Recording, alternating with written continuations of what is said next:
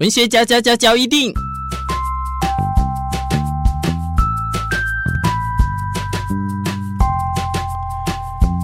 欢迎收听文学交一定。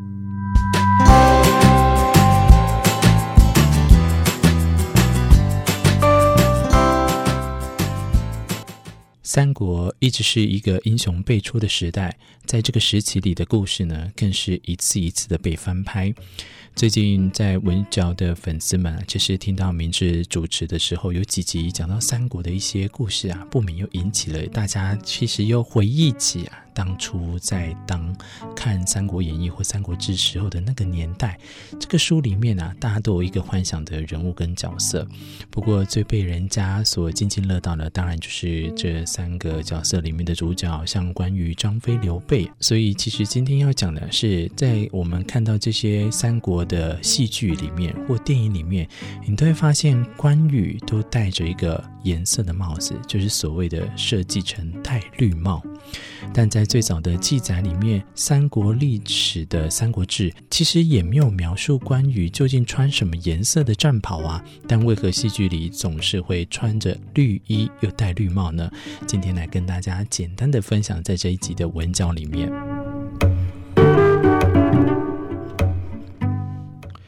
有关于关羽啊穿绿衣绿帽的形象。最早出现是在元代的戏曲舞台上，而脸谱啊则被定为红色的，来表示忠勇的意思。所谓的“红脸忠勇”的说法呢，也就是从关羽的脸谱而得来的。搭配孤丹凤眼以及俊秀的双眼啊，再加上关羽拥有的美髯公的称号，也因此在元代。扮演关羽的时候呢，都会再加上大髯口，称之为我们的关公髯。手执青龙偃月刀以及红马鞭，头则戴着绿色的头盔，在坠黄绒球之后呢，又配着后兜。一下子镜头来到了明代，《三国演义》的受到元曲的影响。在书中描述关羽啊受困曹营里的这一段当中呢，就曾写到：曹操见关公身外绿战袍，刀痕累累，污垢斑斑，十分陈旧单薄，于是吩咐为关公取一件新的来。小吏取了一件红锦战袍而来，请关公换下。但是关公念及刘备不忍换下，于是将红袍穿于内，绿袍穿于外。而曹操不悦，不过顿时笑道：“关将军不愧天下第一义士也。”自此啊，关羽一身绿衣绿帽的形象呢，也成了后世对他的印象。不过，为何现代啊会将戴绿帽隐含成妻子偷吃呢？这里啊可以给大家一个参考啊。古代汉朝注重色彩，在汉武帝之后，随着儒家礼乐的制度啊来建立，在服装呢色彩的制度也慢慢建立起来之下，因此服饰的颜色也成为区分地位的象征。而在唐朝官吏更规定喽，六品七品穿绿服，白居易啊遭贬为江州郡司马。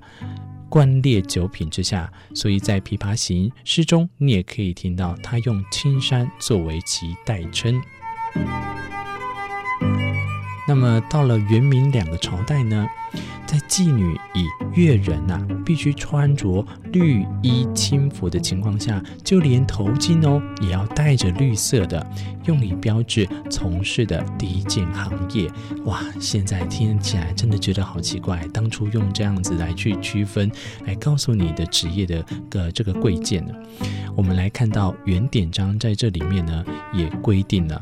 在这个娼妓的家属和男性的亲属里啊，需裹青头巾。